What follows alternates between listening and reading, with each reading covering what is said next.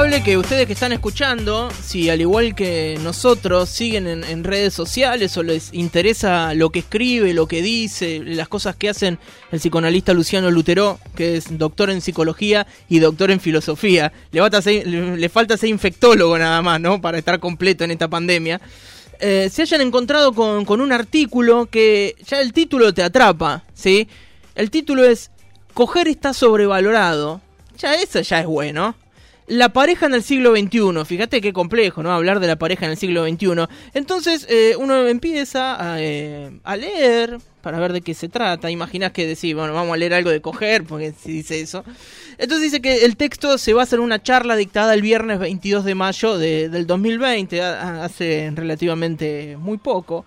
Y dice Luciano que en la preparación de esa charla, él habla en primera persona, dije algunas cosas. Dije que la pareja es un problema y ya cuando leí eso, ya me encantó. La pareja, la pareja es un problema y está buenísimo, ¿no? Plantearlo como un, como un problema porque básicamente es eso. Dice, en efecto, el último modelo exitoso para asegurarla fue el matrimonio. ¡Ah! Es mejor todavía, se pone mejor todavía y no intervino el sexo, no nadie cogió nada, nada, ¿viste? Nada. Y el seguir leyendo el texto y te encontrás que dice que la ternura fue desplazada de la pareja y como que se la, se la llevaron otras relaciones. Y, y, ya terminé de volverme loco. Y eso que ni siquiera propuse yo la nota, la, la, propuso Pascual, que está ahí del otro lado. Pero cuando la empecé a leer me volví loco. Y es ahí donde decidimos llamar a, a Luciano Lutero, que ya lo hemos entrevistado, ya lo tomamos como amigo de la casa. Luciano, buenas tardes, ¿cómo estás? Virginia y José por aquí te saludan. ¿Qué tal? ¿Cómo les va? Muy bien. José? Bueno, gracias Luciano. Este, es increíble tener fans como si fueses una estrella de rock. por lo nada, más, nada más lejos. No, bueno, sí, imagino por ahí el perfil es algo distinto, pero tenés fans posta. Es increíble, te, bueno, te felicito por eso. Yo creo que son los temas, ¿no? Me parece que, ah. hay, hay, hay, temas que tienen como, como fans, que son los temas actuales, ¿no? Claro. Me dedico a la práctica del psicoanálisis y en el último tiempo, sobre todo, vengo escribiendo sobre temas de actualidad en función de lo que escucho en mi consulta, en mi mm. práctica cotidiana del psicoanálisis. Sí, son los temas que hoy en día más urgentes se nos revelan, como la pareja, el amor, bueno, también la relación con los hijos, en mm. fin, ¿no? Digamos, son los temas que creo que a todos nos acucian un poco. Sí, y tenés una manera de, encararlos, digo, porque la revista para ti, no sé, para poner un nombre, también encara eso, la para teens, no sé, también encara esos temas. Vos lo haces de una manera súper eh, científica, inclusive compleja, y sin embargo la gente se engancha igual. Bueno, pero si vamos a hablar de, de que la pareja es un problema, la pareja del siglo XXI, es imposible que no nos enganchemos por ahí. claro. Es un problema así, sin duda. Y bueno, ya planteándolo así. Luciano, vos en, este texto que mencionaba José cuando te presentaba, hablas de, una crisis del lazo simbólico con el otro. Y yo pensaba, digo, en época de cuarentena, en época de aislamiento físico, ¿qué le aporta o qué le quita, vos nos dirás, eh, a esa crisis de lazo con el otro, digo, el aislamiento? Está buenísima la pregunta, ¿no? Digamos, este, yo hay algo que empecé a notar en estos días, que es que se popularizó una expresión, ¿no? Que que es la de romper la cuarentena, violar la cuarentena, se dice incluso, ¿no? Digamos, entre personas que eventualmente no se, se comunican durante un primer tiempo, ¿no? Digamos, la gente se alejó en términos generales de las aplicaciones, de, de citas me refiero, ¿no? Y en este tiempo uno empieza a escuchar que la gente vuelve a hablar de eso. ¿No? Este, de bueno, vengo chateando con alguien, ¿no? Y hasta como una invitación aparece del estilo, che, rompemos la cuarentena, claro. ¿no? Como, a mí me pareció re, re interesante, ¿no? Independientemente de lo que la gente haga después o no, el vocabulario que se utiliza, ¿no? Digamos, porque son términos que, bueno, romper indica un acto violento, violar ni hablar, ¿no? Un acto como de violencia sexual, ¿no? Entonces, ¿por qué de repente hay algo ahí de que para poder pensar en el lazo hace falta la transgresión? ¿No? Digamos, esa es la pregunta que a mí me surgió en este momento y no hay posibilidades de pensar el encuentro, por ejemplo, desde el punto de vista del cuidado.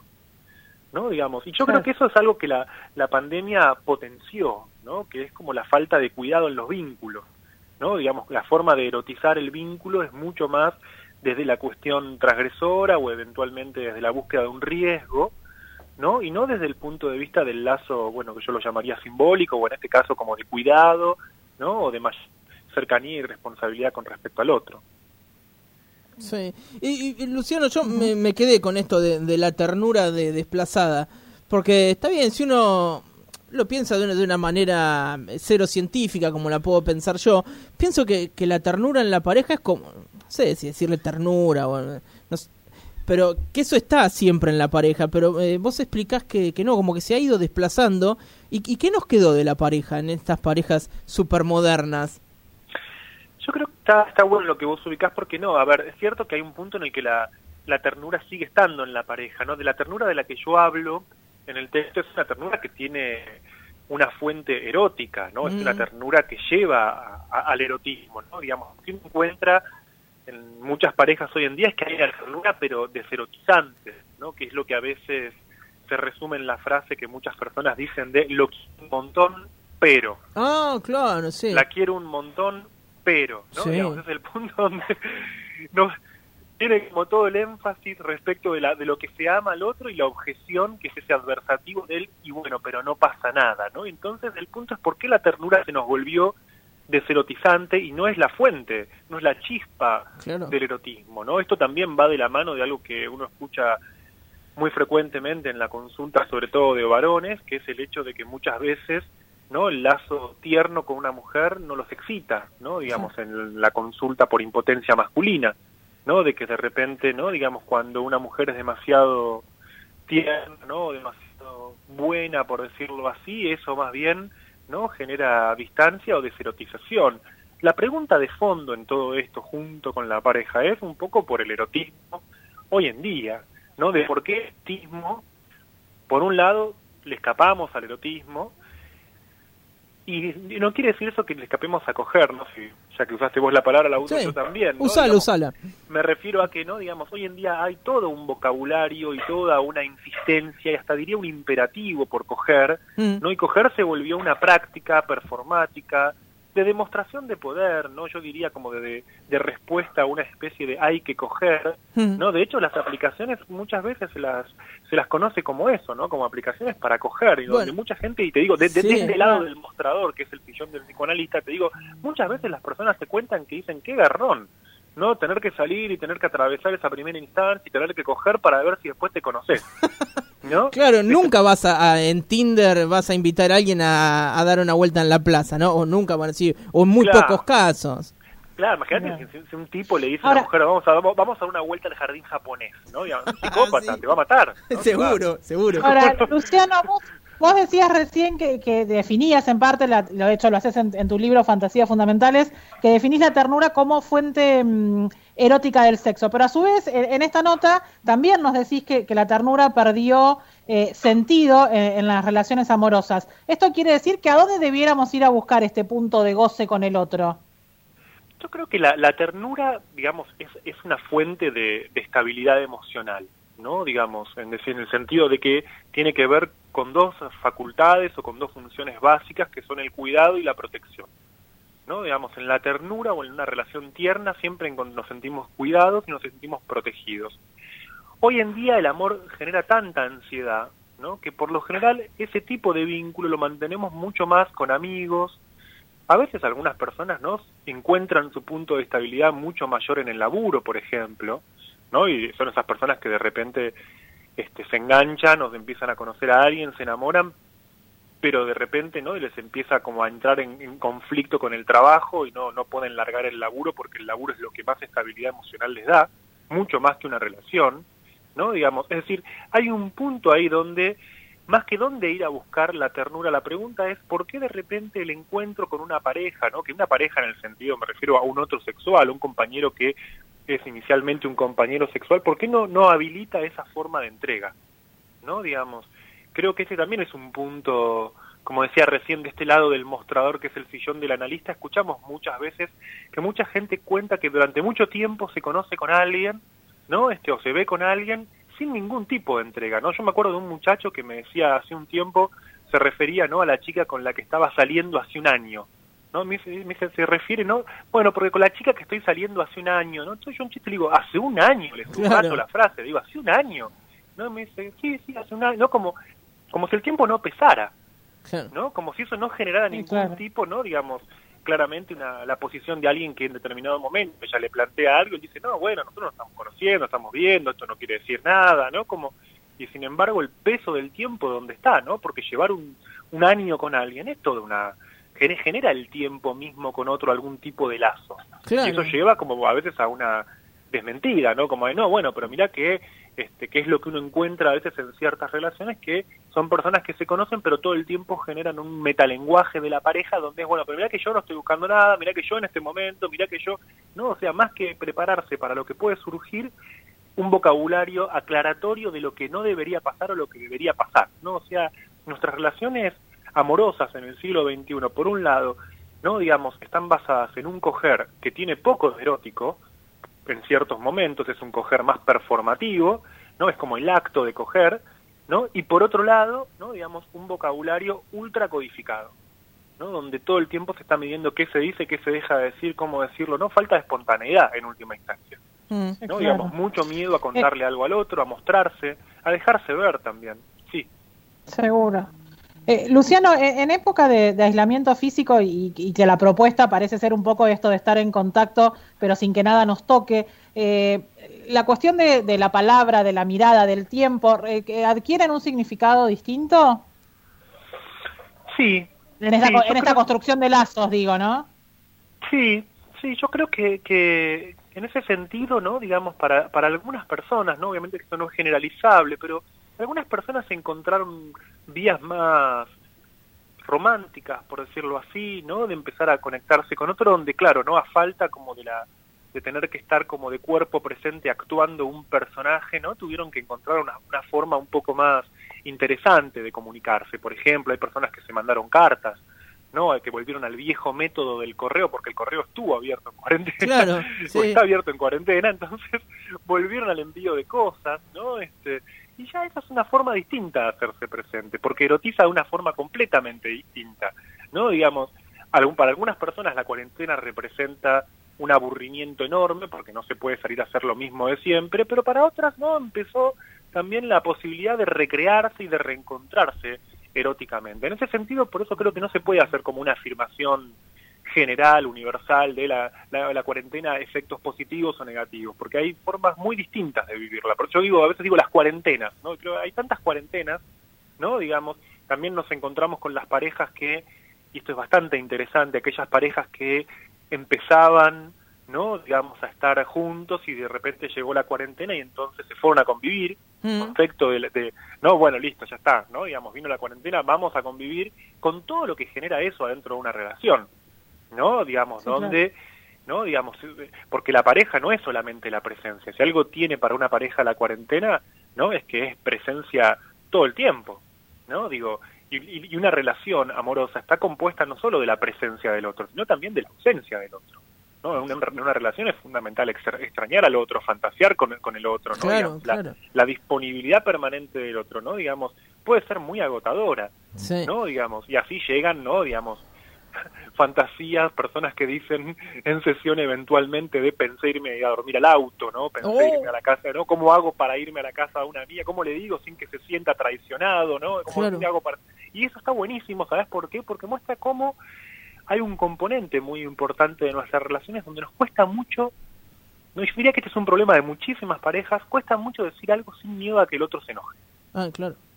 No, este es un tema, pero este, a flor de piel, eh, aunque haya, aunque haya muchos formatos distintos de pareja, ¿no? Digamos, un temor permanente en la pareja hoy en día es miedo a que si digo algo, ¿cómo hago para decirle y sin que se enoje? O también del propio lado, del propio lado, ¿cómo hacer para no sentirse traicionado? ¿No? Digamos, esa especie como de paranoia, ¿no? Este, de el otro enojado o el otro traicionero son como, es, es como el caldo de cultivo de la pareja de hoy en día, ¿no? Que, que, cuesta mucho atravesar eso, ¿no? Porque pensá también que nuestras, nuestras parejas de hoy en día son las parejas basadas en el control, basadas en saber todo del otro. Bueno, ahí, mira, Luciano, me diste el pie justo. Quería, quería ir ahí desesperadamente, porque decís que a, la pareja anterior a, esta nueva pareja del siglo XXI, donde todos somos modernos, eh, que le alcanzaba con el respeto, ¿sí? pero que este actual modelo impone el control sobre el deseo y hablas de la fidelidad en su versión más grotesca. Y uno, eh, tal vez con una cabeza seteada, yo tengo 33 años, pero puedo pensar como un viejo tranquilamente. Es decir, la fidelidad es como uno de esos componentes, tres, cuatro componentes que tienen que estar en una pareja, porque si no somos otra cosa. Eh, pero, y ahí citás y decís, como lo llamaba Silvino Campo en un poema, la tediosa y vulgar fidelidad. Y está buenísimo porque hablas de diferentes formas de fidelidad. Sí, me parece interesante analizar eso. Yo creo que exactamente, está buenísimo lo que ubicás, ¿no? Porque no la, la fidelidad, ¿no? Digamos, nosotros la entendemos desde un punto de vista de sentido común como que el otro no me engañe, ¿no? Digamos, y muchas veces, ¿no? Digamos, entendemos que ese que otro me engañe es que el otro quiera otra cosa, que el otro no me prefiera. Ah. No, digamos, la infidelidad no tiene no es solamente una cuestión relacionada con este que una persona tenga otro compañero sexual eventualmente, ¿no? Mm. Digamos, o no sé, de manera permanente, qué sé yo, digamos, no, quiero entrar en la cuestión de la cama, ¿no? Digamos, la fidelidad lo que nos cuesta a nosotros es que es la infidelidad ampliada, ¿no? Donde a muchas personas les cuesta hoy en día poder soportar que el otro quiera otra cosa y donde eso se interpreta que si otro quiere otra cosa, no me quiere a mí.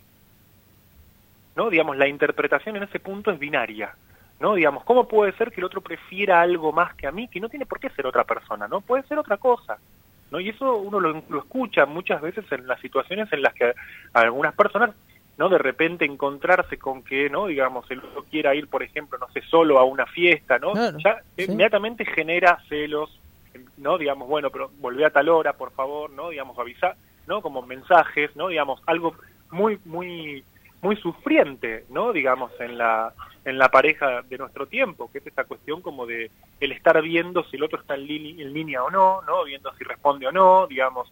Este ya es todo un sufrimiento de la pareja, ¿no? Vinculado principalmente con los aspectos posesivos, porque fíjate que nuestra época es la época que está hablando del poliamor, del amor libre, mm. pero en realidad no tanto como proyectos específicos, sino más bien para terminar de ubicar lo que es el sufrimiento de lo que son las parejas posesivas de nuestra época, que son muy posesivas.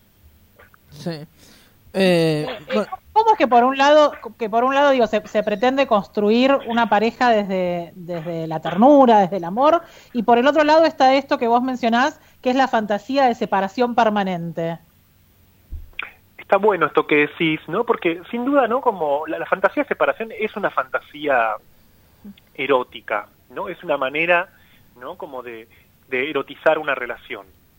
¿De qué manera, no? Que, o sea, frente a algún tipo de conflicto, hacer de ese conflicto, ¿no? Digamos, el motivo o la idea o la, bueno, lleva a la fantasía de que nos podríamos separar y a partir de eso volver a enganchar. ¿no? Hay parejas que, ¿no? Digamos, pensando en separarse puede estar, pueden estar años, ¿no? O sea, sostiene la pareja el pensar en separarse. ¿no? Digamos, o sea, fíjate hasta qué punto puede ser algo que... Pero mientras tanto vivís como el culo. Por supuesto, porque la, fantasía de separación es típica de ese formato de pareja basado en pelea y reconciliación. Oh, una, pareja puede durar años de esa forma con un sufrimiento enorme y con muy poco crecimiento personal para ambos, ¿no? Digamos, es, una, fantasía muy, muy, muy dolorosa. Por eso digo respecto, volviendo a lo que decía antes de la, de la fantasía de separación, ¿no? Digamos, el problema de la pareja es cuando no conecta con el erotismo de manera fuerte, estricta, constructiva, encuentra formas destructivas de conectar con el erotismo. La pareja, la fantasía de separación es una de ellas. Claro. Sí, y que después no se concreta porque tenemos el débito compartido, no sé qué, el crédito de la casa, el auto le faltan 15 cuotas, y es un quilombo también. Todas las excusas. Entonces, no, digamos, para no separarse siempre hay excusas, ¿no? Digamos, en ese sentido, lo cual obviamente no quiere decir que haya que separarse, ¿no? Porque acá hay que me parece que es muy importante ubicar también para, para pensar la pareja de nuestro tiempo. Cuando uno se separa, nunca se separa de otro, uno se separa de una parte de uno.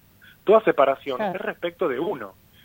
Por eso muchas parejas, a veces en un tratamiento, lo que encuentran es la oportunidad no de verse separar uno del otro, sino de cambiar el vínculo, de separarse de un modo de relación. Hmm. Todos, el otro nunca es el problema en la pareja, es el modo de relación la mayoría de las veces. Y cuando uno logra hacer algo con el modo de relación, no, no solamente puede ser que salve esa pareja, sino que también se salve ese vínculo con otras personas, que también es un motivo de consulta muy frecuente, personas que dicen, bueno, ya voy por la tercera, no pensé que eh, yo tenía un problema porque me encontré con un tóxico, ¿no? Pero claro, cuando vas después de un tóxico, ¿no? Este, ya este, hay algo más, ¿no? Eh, este, teniendo en cuenta esto último y, y la última, digo, la última de mi parte, teniendo en cuenta esto que vos decís, ¿es más difícil separarse que encontrarse? Sí, yo creo que sí. Yo creo que. Sí. Sí, sí, sí. Totalmente, ¿no? Digamos, separarse, separarse es muy, muy difícil.